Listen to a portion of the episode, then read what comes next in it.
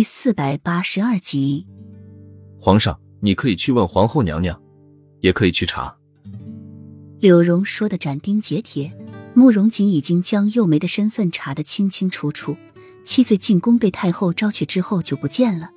慕容锦也说过，那年的宫女要么全死了，要么都被训练成太后的人了。本宫的家乡的确是仙瑶，哪里的人生来就熟识水性？但是本宫因为小的时候掉进海中，差点丧命，从此以后就很惧怕水。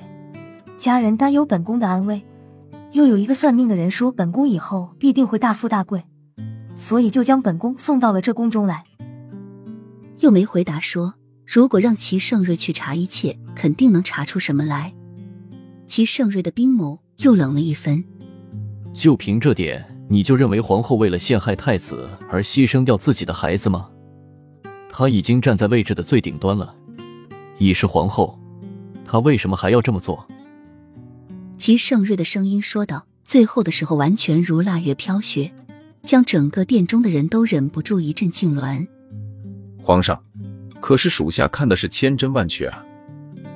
柳荣的眼睛中有了一丝慌乱。那天下有哪一位母亲会残忍杀害自己孩子的？齐盛瑞的声音又高了一分，带着凌厉。诬陷皇后这一条罪名本就是死罪难逃，一并拖下去杀了。皇上，属下说的是千真万确的事情，没有诬陷皇后。皇后是真的想要陷害太子的。柳荣开始急了，他说的是事实，为什么皇上不相信？皇后明明会水，却说自己不会水。小优还拦着哪位老师不让救。这分明就是一个早就设计好的计，为了陷害太子不择手段。皇上，你饶了柳荣吧，他的罪我一个人来承担。洛英赶紧磕头恳求着，眼眸流露着冰冷和深深的失望。柳荣真的是太傻了，这些证据根本就说服皇上。他将事情的真相全都看到了又如何？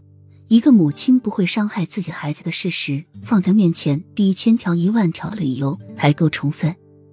想要治皇后的罪，必须找到皇后是细作的证据。但是绿柳为了寻找，差点丢了性命。如果此时让绿柳站出来说的话，只会多牺牲一条人命。齐盛瑞啊，齐盛瑞，睿智如你，你到底要到什么时候才能清醒过来？到底还要把这种感激之情当爱情多久？